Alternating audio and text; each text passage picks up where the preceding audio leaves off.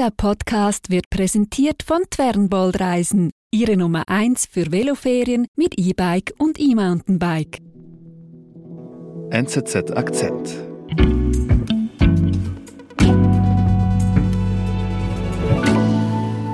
David, eine deiner letzten größeren Reisen im alten Jahr, die hat dich so ein bisschen mitten ins Nirgendwo gebracht, mitten im Meer, und zwar nach Tangier Island in Virginia.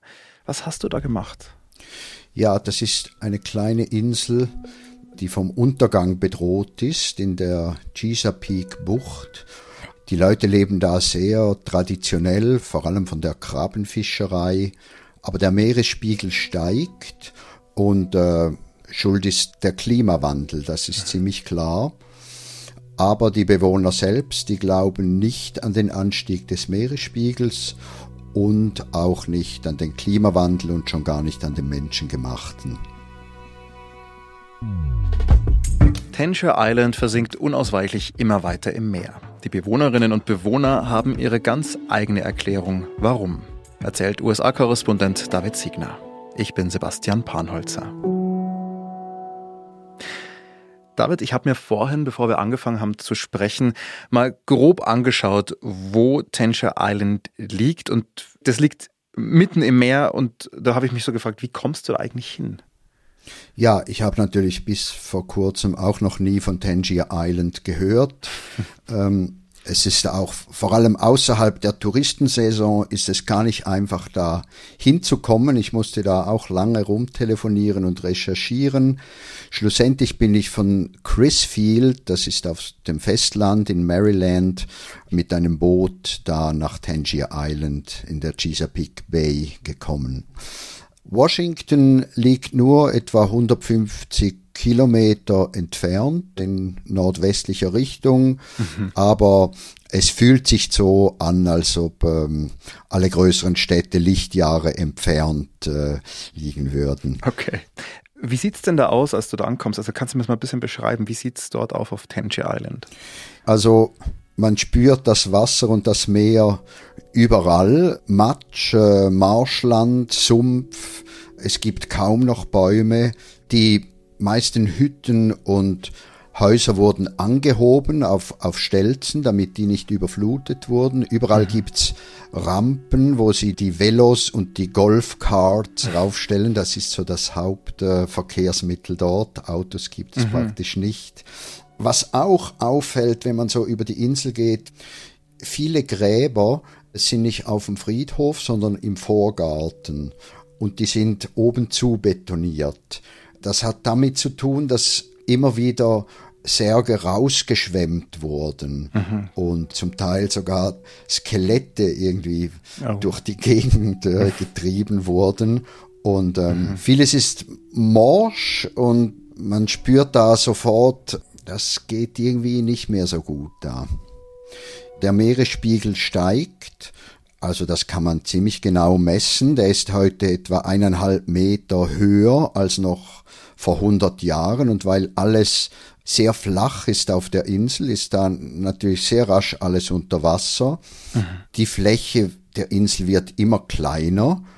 Die war früher etwa doppelt so groß, jetzt ist sie noch 300 Hektaren. Davon ist nur etwa ein Drittel bewohnbar, eben oh. der Rest versumpft. Vor allem äh, am Mittag, wenn, wenn die Flut kommt, äh, dann wird's dramatisch, dann wird der ganze Ort unter Wasser gesetzt, man mhm.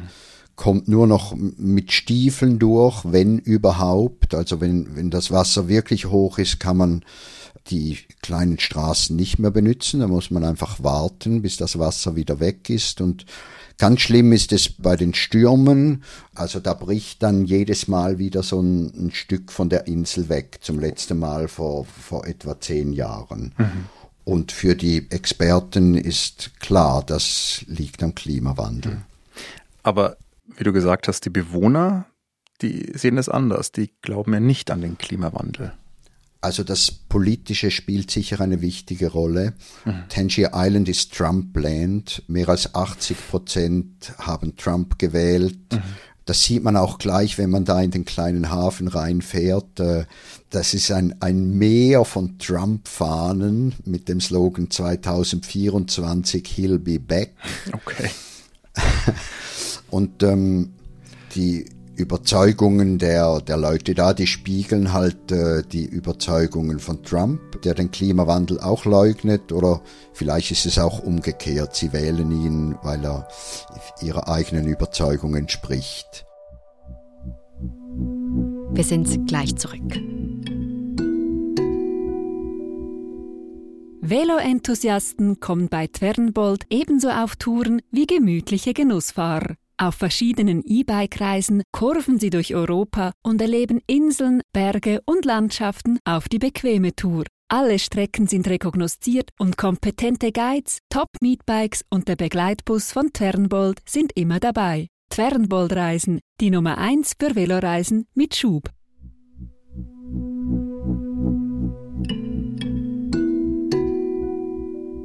Und wenn du da jetzt unterwegs bist auf der, auf der Insel, äh, konntest du dort auch mit Leuten sprechen, mit äh, Bewohnern?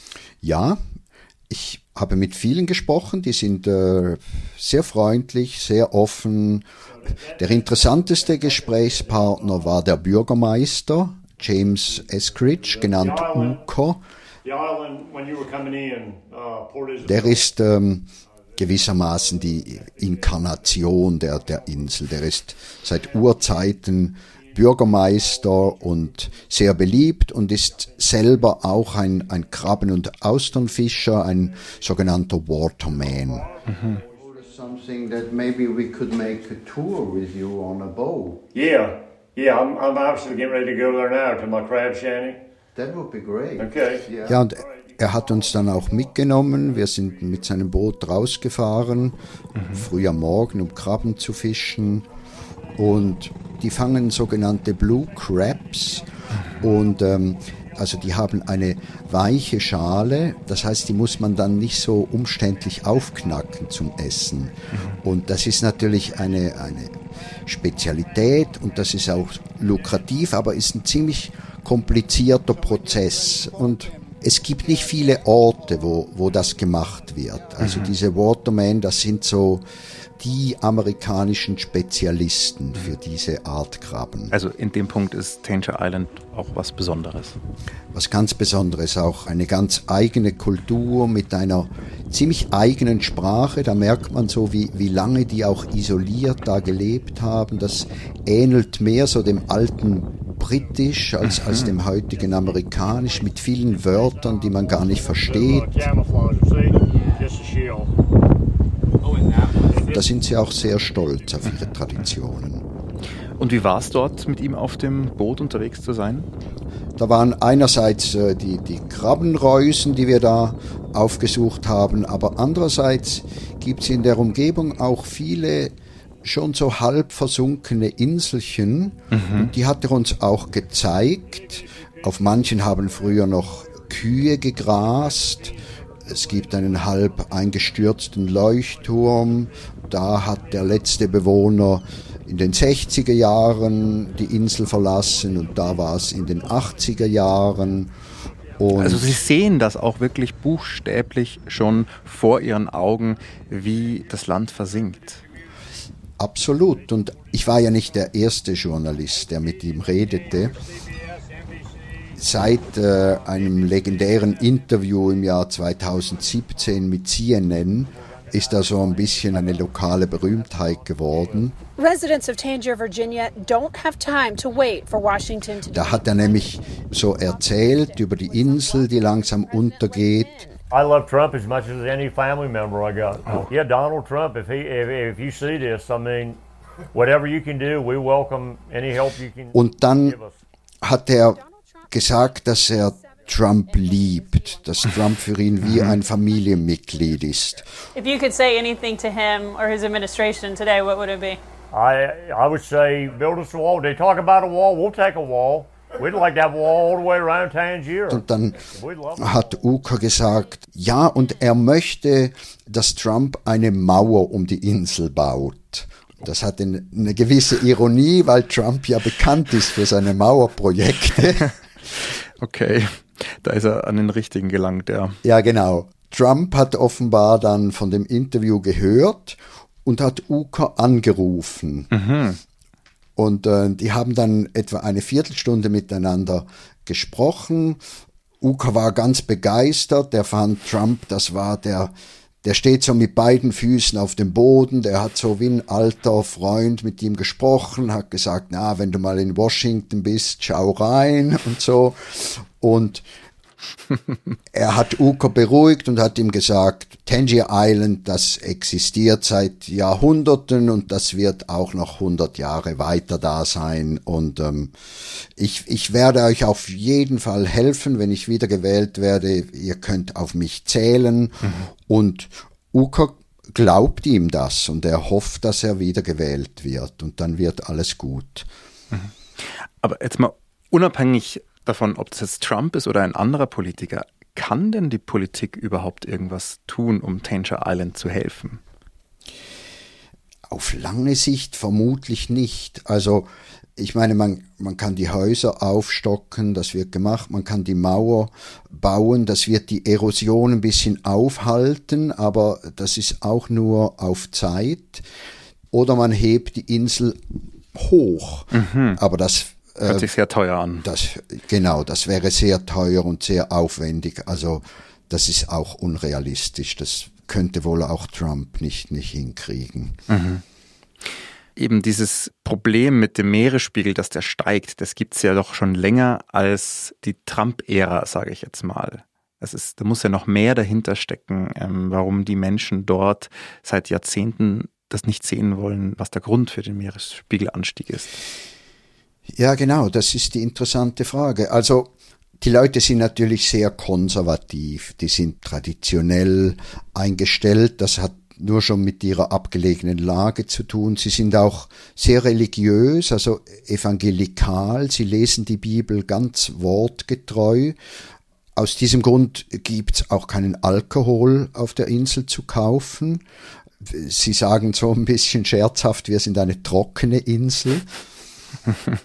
Und die Religion, ja, das ist schon interessant. Ich habe einen dieser evangelikalen Prediger getroffen, der glaubt, dass diese ganzen Probleme eine Prüfung Gottes seien. Mhm. Der hat von Sodom und Gomorra und äh, der Sintflut und Arche Noah gesprochen und seine These war, der Boden unter der Insel erodiere, weil auch die Moral erodiere. Okay. Was auch auffällt, wenn man an der einer der beiden Kirchen vorbeikommt. Da haben sie also neben der amerikanischen haben sie auch die israelische Flagge gehisst. Mhm. Israel ist ganz wichtig für sie. Die Juden sind das auserwählte Volk und viele glauben, dass der aktuelle Krieg im Nahost jetzt ein Vorbote von Armageddon sei, also der Endschlacht zwischen Gut und Böse. Okay, gut. Also die Aussage würde ich jetzt einfach mal unkommentiert stehen lassen. Du bist ja dort auch auf der Insel, um herauszufinden, was ist denn der Grund für die Ansichten, die die Bewohnerinnen und Bewohner dort haben. Also was hast du denn so für einen Eindruck von den Menschen dort, wenn du mit ihnen eben über den Meeresspiegel sprichst? Ja, also das Hochwasser ist natürlich ein allgegenwärtiges Thema, aber das Seltsame ist, wenn ich dann mal den, den Anstieg des Meeresspiegels erwähnt habe, was ja eigentlich naheliegend ist, mhm. dann trat meistens so eine peinliche Stille ein. Also die Leute sind sehr freundlich, die haben mir dann nicht direkt widersprochen. Es war so wie wenn man irgendein Tabuwort erwähnt hätte. Mhm. Und dann sagten einige zum Beispiel, ja, da das Wasser, was jetzt überall noch rumsteht in den Straßen und so. Das, das liegt am Regen von gestern. Dabei hat es am Vortag gar nicht geregnet. Oder was auch viele sagen, es geht nicht um den höheren Wasserspiegel, sondern die Insel sinkt wegen der Erosion. Mhm. Die Insel senkt sich ab. Äh, deshalb gibt's dieses Hochwasser. Oder sie sagen, ja, okay, Klimawandel gibt schon, aber er ist nicht menschengemacht. Und manchmal kommen auch alle diese ganzen Argumente einfach hintereinander in einem Gespräch. Aber was sagt denn die Wissenschaft, was sagen denn die Experten konkret zu Tanger Island? Ja, Das ist ein interessanter Fall. Das steht auch stellvertretend für andere Orte, die ebenfalls vom steigenden Meeresspiegel betroffen sind. Und die Prognosen sind ziemlich klar. Also wenn der Meeresspiegel so weiter steigt, dann wird die Insel in etwa 25 Jahren unbewohnbar sein. Das ist ein Prozess, der jetzt schon ähm, beginnt. Die Leute wandern ab, aber in 25 Jahren wird da wahrscheinlich gar niemand mehr wohnen können. Und es gibt auch Erosion, aber die hängt mit dem ansteigenden Meeresspiegel zusammen mhm. und auch mit den Stürmen, die eben auch zunehmen im, im Rahmen des Klimawandels. Es ist ziemlich klar, also Tangier Island gibt uns eine, eine Vorahnung der Zukunft und Viele große Städte in, in den USA sind nahe am Meer gebaut. Miami ist das bekannteste Beispiel. Auch dort gibt es Prognosen, die sagen, dass die in ein paar Jahrzehnten massive Probleme haben werden. Jetzt bist du dorthin auf, nach Tangier Island wir haben hier einerseits die Konservativen, die Trump-Wähler, andererseits hast du gesagt, sie sind sehr religiös und erklären sich dadurch, warum das Wasser steigt. Was ist denn dein Fazit, nachdem du dort warst? Ja, ich glaube, die, die Leute wollen einfach ihre Heimat nicht verlieren. Die, die meisten, die wohnen da seit Generationen, waren immer Waterman. Und das macht die Leute natürlich traurig, vor, vor allem die alten Leute. Ich nehme an, es macht sie so traurig, dass sie der Wirklichkeit gar nicht ins Auge schauen können. Und das mit der Mauer, das ist so ein bisschen ein Strohhalm, an den sie sich halten. Das ist so der Triumph der, der Hoffnung über die Realität. Und ja, ich kann das irgendwie verstehen. Die, die Realität ist so unerträglich, dass sie die ein bisschen verdrängen müssen.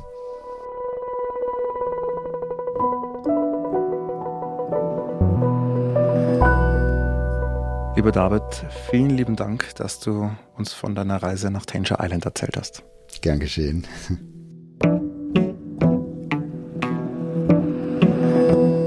Das war unser Akzent. Produzent dieser Folge ist Simon Schaffer. Ich bin Sebastian Panholzer. Bis bald.